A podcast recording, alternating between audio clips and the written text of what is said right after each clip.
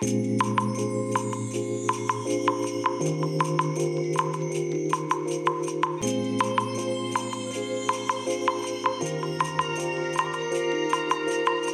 いおはようございます。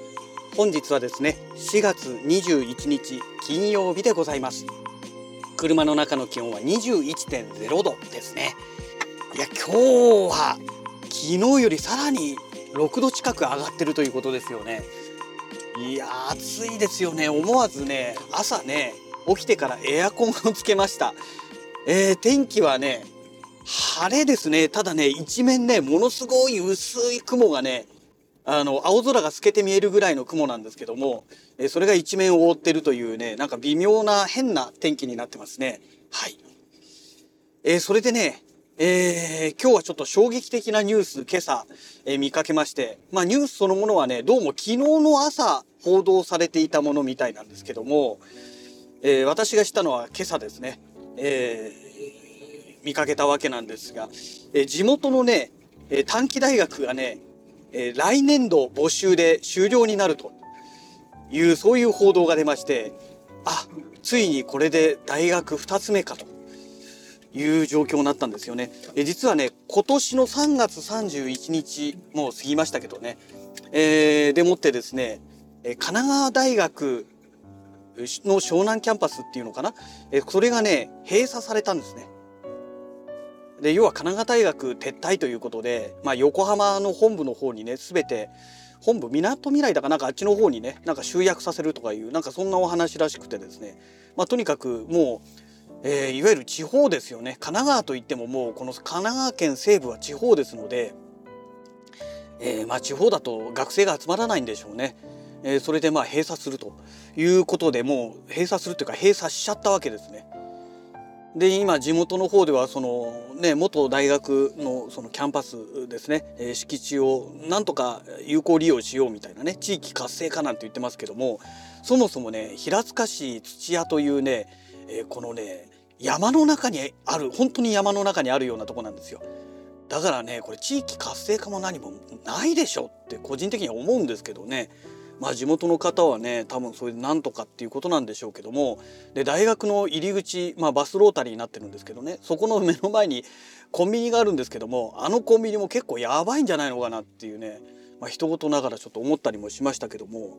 ねまあただあそこはねあの結構通勤でね通る車が結構多いものですから、まあ、そういう人たちの需要をね拾える場所になるのではないかなとは思うんですけどね。うん、でまあそれが今年の3月いっぱいでまあ閉鎖と。でそれで、え、今度はね上智短期大学ですね。えこれがね、えー、そもそもまあ短大なのでまあ女の子ばっかり入ってくるところなわけですよ。でそもそもがもう学生がね250人だかが定員らしいんですってすごい少ないんですね。え少ないんですけども、えー、この少子化の影響で、えー、でなおかつ今もう短大って人気がないらしいですね。えー、その関係でですね結局この短大ではなくていや4年生ですね上智大学ね青山にありますよね渋谷のね。であそこの4年生の方を目指す人の方が圧倒的に多いらしくてここ近年ずっと定員割れを起こしていたらしいんですって。で今、えーと、今年度昨年度だか今年度だかの入学生は半分切ってるらしいんですよね。115人だかなんかそんなもんしか112人かな？なんか110何人しかねもうあの要は学生さんがいなくてですね。完全なる定員割れを起こしているということで、まあ、結局来年度ですね、えー、今年2023年ですから2024年度のえー、入学生は募集するけれどもその後以降は募集しませんと。で短大なので2年生ですからね。ですから2025年度が終わった段階でまあ大学終了とあ大学っていうか短大がね終了すると、まあ、そういうお話になったわけですよ。ね、今2023年ですから。だから来年再来年？ん？24年度。年度でいうと紛らしいですね。再来年のさらにその次の3月ですね、えー、で終了になるということなわけですよ。でねここでね一つ問題が出てきまして今私がね関わってる仕事で、まあ、建物のね不動産の売却依頼を受けてる物件があるんですが、えー、そこがね全然話変わっちゃいますけどね。えっ、ー、と実は都市計画道路の計画予定地になってるんですね一部がね。でえっ、ー、とね厚木246バイパスっていうね、えー、まあ、そういう道路なんですけども東名高速道路の秦野中井インターから、えー、圏央道の、えー、厚木北インターチェンジかな、えー、までをつなぐバイパスまあ要は有料道路ですね、えー、これがねできる予定なんですよ。で、えー、この道路の計画に当たっているんですねその方が。なんですけども、えーと、この秦野中井インターチェンジの、えー、このねインターチェンジの出入り口の信号の向かいに畑が広がってるところがありましてここにねその何て言うんでしょう、えー、このインターチェンジができるみたいで、えー、ここから用地買収が始まるということになっていて、えー、ですでにねもうすでに用地買収の交渉がもうすでに始まってるということなんですね。でこっからずっとどんどんスタートしていくので今回お客様当社のお客様がお持ちのその不動産、まあ、マイホームですね、えー、そこまで当たるまで、まあ、ちょっと時間かかるだろうと言われているんですがここがね、えー、国道事務所のね管轄になってましてで川崎にね、えー、その川崎事務所というのがあるんですね。まあ、要は国道事務所の支店みたいなものですね。でそこがあの主導してやってるらしいんですよ窓口で。でそこの担当者に聞きましたらあの国道事務所としてはあのいつやるかっていうのはあの明言できないと。まあそりゃそうですよね。あの相手がいることですから、えー、順番にねこの買収用地買収の交渉を進めていくわけで当然途中でね俺は売らないよみたいなやつが出てきちゃったらね、えー、そこで時間かかるわけでそうすると前に進まないということなんですよ。だから全く予想がつかないというお話になりましてただあの個人的担当者の個人的な感想ということであれば保証は一切ないけども単なる個人の感想ということであれば感覚的なものでお話しできるということで、まあ、そのお話を伺ったところによるとまあおおむね10年はかかるだろうということらしいんですね。えー、なんですけれども、えー、ここでね上智短期大学の、えー、その撤退の話が絡んでくるんですよ。というのがですねえー、実はその厚木246バイパスというねこのバイパス、えー、その東名秦野中井インターのインターチェンジの信号を出たら目の前の畑があってその畑の先に山があるんですねちょっと小高い山があるんですよ。でそこの山がね上智短期大学が土地を持ってるんですよ。なんか運動場かなんかなってるんですよね大あの短大のね。なんですけども2年後に撤退するってなるともうそこまでは確実にカーンって進んじゃうはずなんですよ。ね。そうなってくるといやこれ結構サクサクいっちゃうのじゃないのかなってでその間途中がねもう畑だか田んぼだかなんかが広がってるとこなのでまあ多分そんなに時間かからずねサクサクサクってその辺行っちゃうと思うんですね。で多分橋を作ってまあ橋で行きますからだから用地買収するところもね少ないと思うんですよその辺りは。でずっと行ってでもうちょっと先の場所になってきますからだからね10年かかんないんじゃないのかなっていうねなんかそんな感じがしてしまったわけですよ。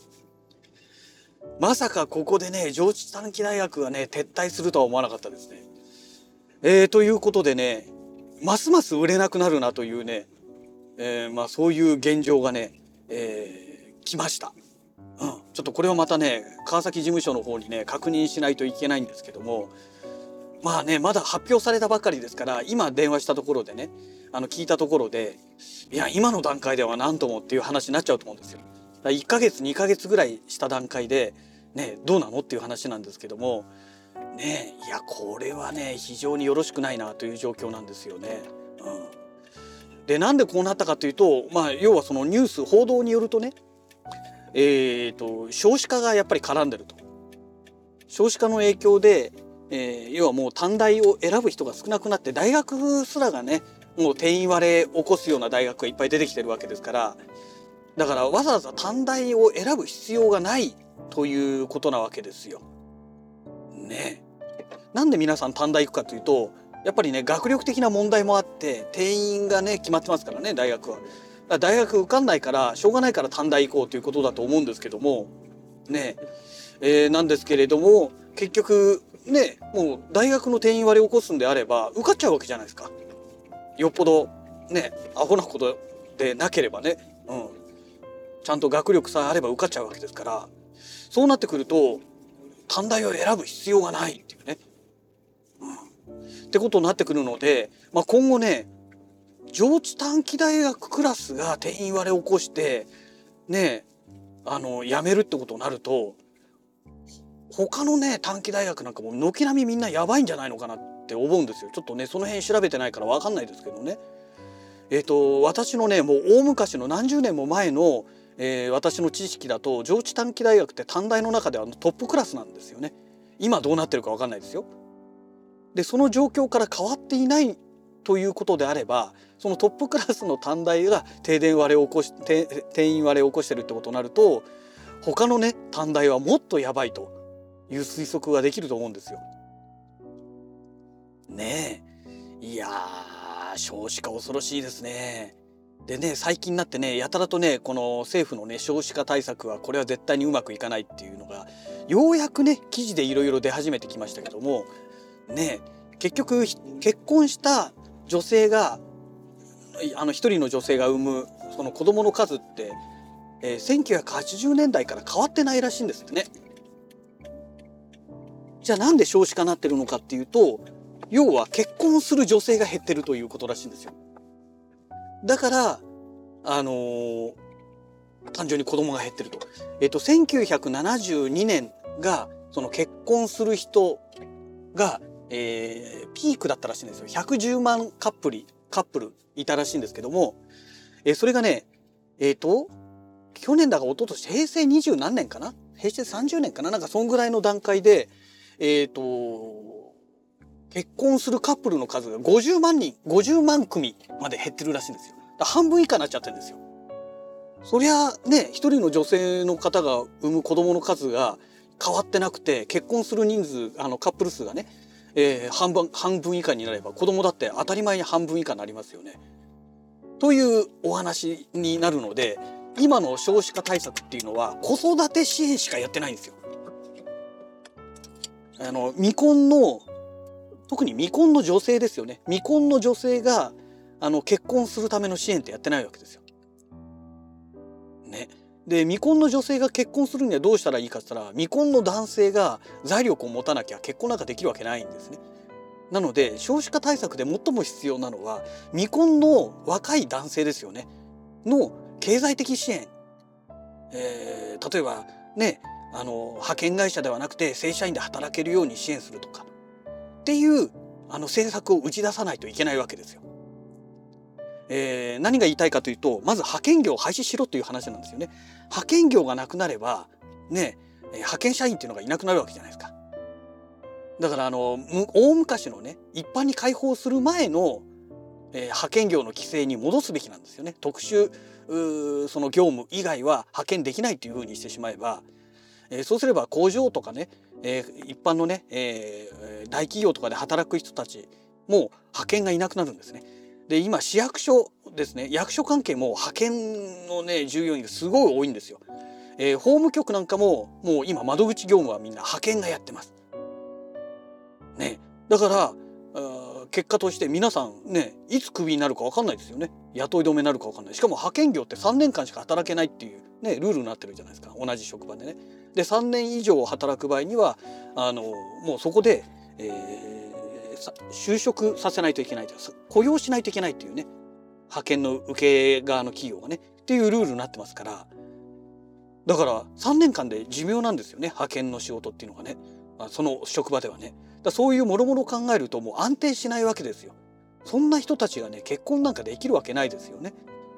うん、だからまず政府がやるべきことは派遣業の、えー、規制を昔の状態に戻して、えー、若い人たちのね、えー、若い男性のね経済支援っていうのをね、えこれをね徹底的にやることによって時間かかるけれども、えそれで少子化対策っていうのをやっていかないとですね子育て支援なんかやったってね子供なんか増えやしないですよ。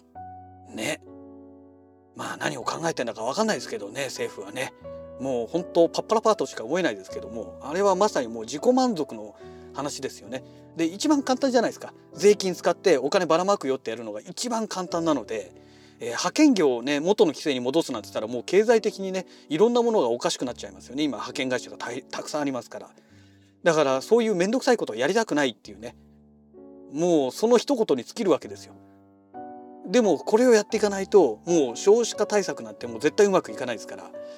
まあこのままね日本の経済がどんどんどんどん縮小の一歩をたどってなおかつ増税がねどんどんどんどん増えていって、ね、子育て支援なんかやらなくていいものをやるわけですから、ね、無駄な税金がどんどんかかるわけじゃないですか。で年寄りの数はほとんど減らず、まあ、亡くなっていく方増えてきますけどね、えただ新しく生まれてくる子はどんどん減ってるわけですから負担の割合という意味では変わらないわけですよ。だこれがあの団塊ジュニアの世代がこの世から亡くなるまでまあ私含めてね、え、その世代が全員亡くなるまで、えー、私は1972年生まれですからその10年後1900あその一つ下だから1982年ぐらい生まれの人たちがこの世からいなくなるまでは、えー、急激な高齢化社会っていうのは改善しないんですよ。でその人たちがいなくなってもあの少子高齢化っていうのはちゃんと残ってますからね。えー、解消するわけじゃないですからだから日本の経済っていうのはね今のままずっと続いていくともうどんどんどんどん疲弊していってどんどん国力も低下していってどんどん貧しい国になるだろうっていうのはね、まあ、容易に想像がつくなというとこなんですよね。うんまあ恐ろしいことですけどねこれはねもう政策を変えない限りどうにもならないですよね。まあ、その政策を変えた時に、えー、その政策の餌食にならないようにねまあ、気をつけなきゃいけないと思うんですがまあ多分、えー、ね日本の政府のことですからそんなことは強行手段絶対やらないでしょうからねだからまあこれからどんどんどんどん貧しい日本になるというのがね、えー、まあもう確定路線なのかなっていう、うんまあ、そんな感じがしますね。はい、えー、そんなわけでもう、えー、会社に到着しておりますのでまた次回のラジログをお楽しみください。それではまた。